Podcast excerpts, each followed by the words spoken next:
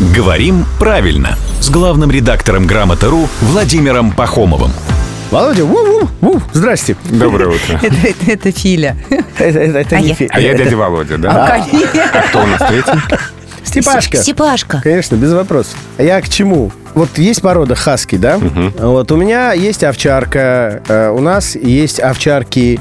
Мы любим овчарок, к примеру. С хаски эти номера-то не пройдут.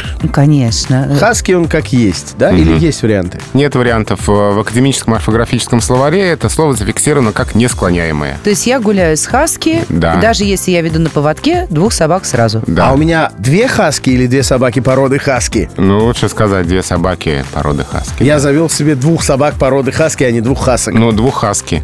Можно сказать, А, двух хаски. хаски То есть во всех падежах и в единственном, во множественном числе одна и та же форма хаски. Спасибо, дядя Володя. Ву! Дядя Володя приходит к нам каждое буднее утро в 7.50, 8.50.